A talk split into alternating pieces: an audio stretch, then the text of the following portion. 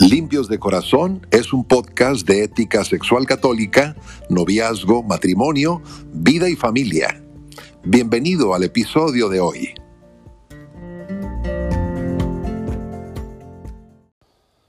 Caíste nuevamente en el pecado. Bien, pues no pierdas la paz. Recupérala siguiendo esta meditación y siguiendo estos consejos que te voy a dar. Lo primero es que abras tu Biblia en el Salmo 51, ahí en el Antiguo Testamento, y recuerda que ese Salmo 51 lo escribió el rey David cuando cometió dos pecados terribles, un pecado de adulterio y otro de asesinato.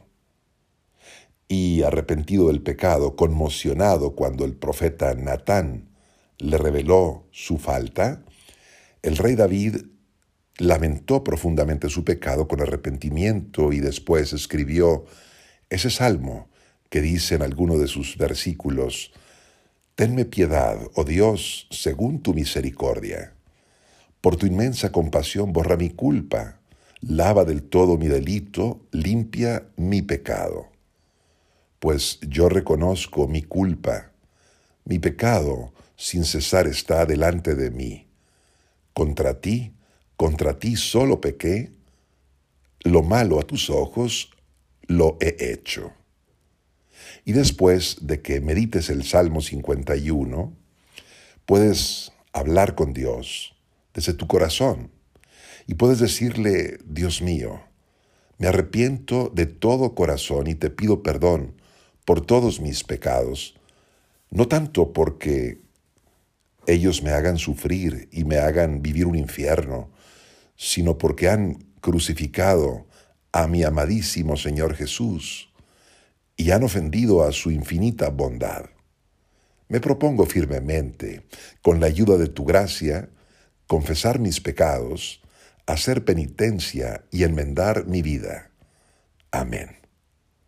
Bien, pues, aunque esperamos que no vuelva a ocurrir, es posible que tú puedas tener caídas. Y si así sucede, no te desesperes. Sigue en cambio ese excelente consejo de Lorenzo Scupoli en el capítulo 26 de su librito El combate espiritual, que es un libro clásico de espiritualidad católica.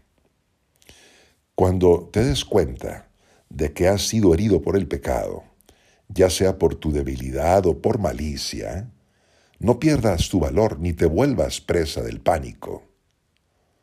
Vuélvete mejor hacia Dios con gran humildad y con gran confianza y dile, mira Señor, lo que soy capaz de hacer. Cuando hago las cosas solamente con mis fuerzas, no puedo cometer otra cosa sino pecados. Meditando sobre esta verdad, reconoce el alcance de tu humillación y expresa a nuestro Señor tu dolor por esas ofensas cometidas. Y con un corazón tranquilo, acusa tus pasiones viciosas, especialmente la que ha sido ocasión de pecado y confiesa, Señor, yo no hubiera dejado de pecar si tu bondad no me hubiera detenido. Dale entonces gracias a Dios y más que nunca dale el amor completo de tu corazón. Mira qué generosidad tan grande tiene Dios contigo.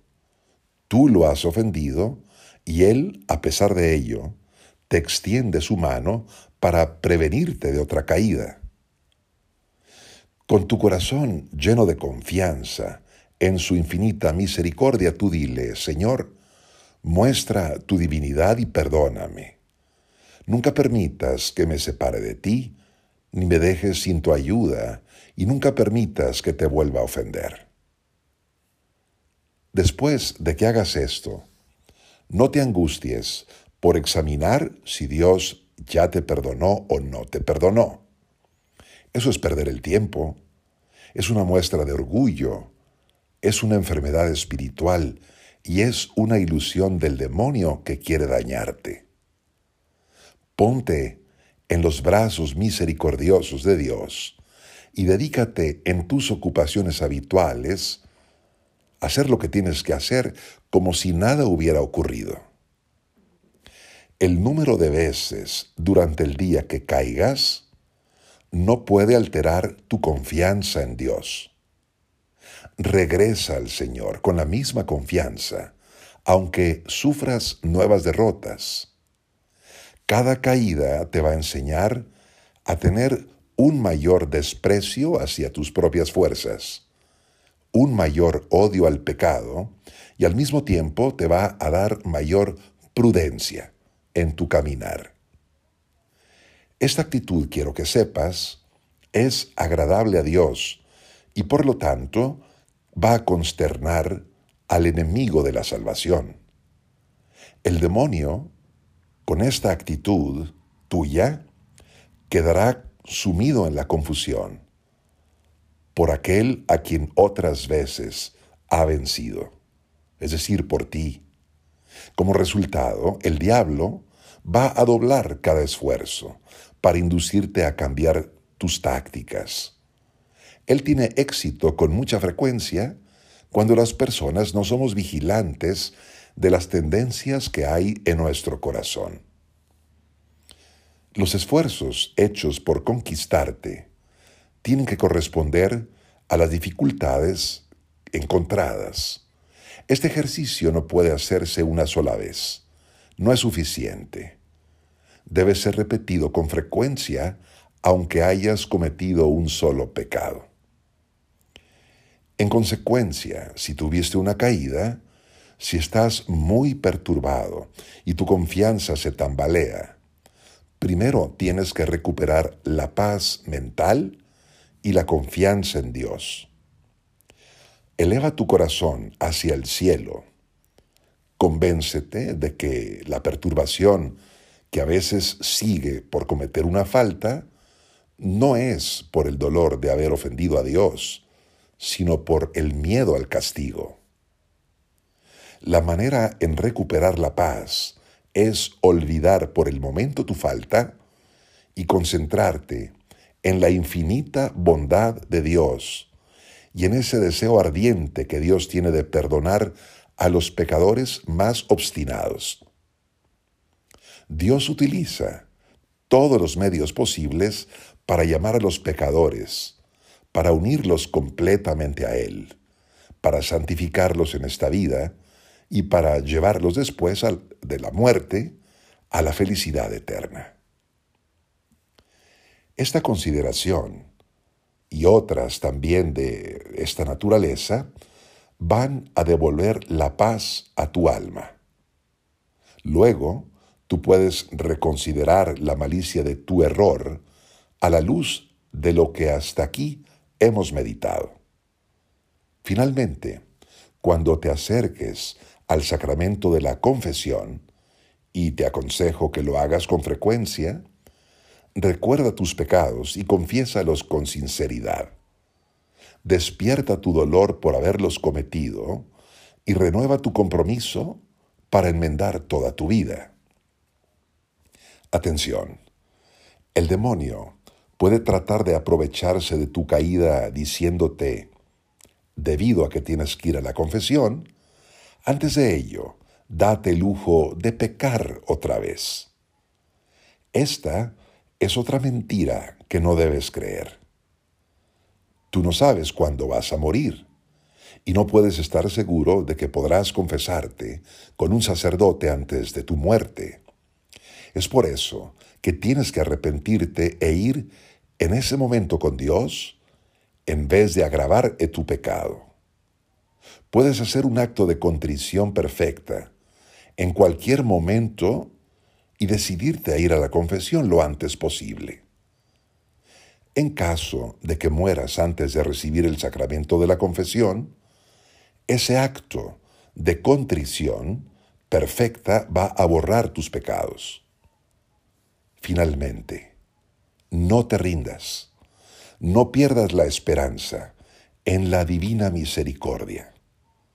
No te sientas tan avergonzado como para no ir a la confesión. De hecho, a veces nuestra decepción con nosotros mismos cuando hemos pecado es un signo de orgullo. Quizá esperabas demasiado de ti mismo, pero nuestro Señor no tiene esas ilusiones. Él sabe exactamente qué frágil eres espiritualmente. Y por ello Él es tremendamente misericordioso. Como un padre siente ternura por sus hijos, dice el Salmo, así el Señor siente ternura por sus fieles, porque sabe de qué barro estamos hechos. Él recuerda que somos polvo. Las caídas nos enseñan lo débiles que somos y lo mucho que necesitamos del perdón y de la gracia de Dios. Quizá por eso Dios permite que tengamos caídas ocasionales, para enseñarnos a no confiar en nosotros mismos, sino solamente en Él. Y cuando salgamos perdiendo en el combate, nunca debemos olvidar que el Inmaculado Corazón de la Virgen María es también refugio seguro de los pecadores. El invocar su nombre nos va a hacer hallar gracia, la gracia del arrepentimiento, seguida de la gracia de la absolución. ¿Quién mejor nos puede afianzar en la perseverancia que la Virgen fidelísima? Hasta entonces este propósito. Empieza de nuevo mañana mismo tu camino hacia Dios. Y si no, continúa con tus propósitos anteriores y nunca dejes de permanecer cerca de Jesús y cerca de María.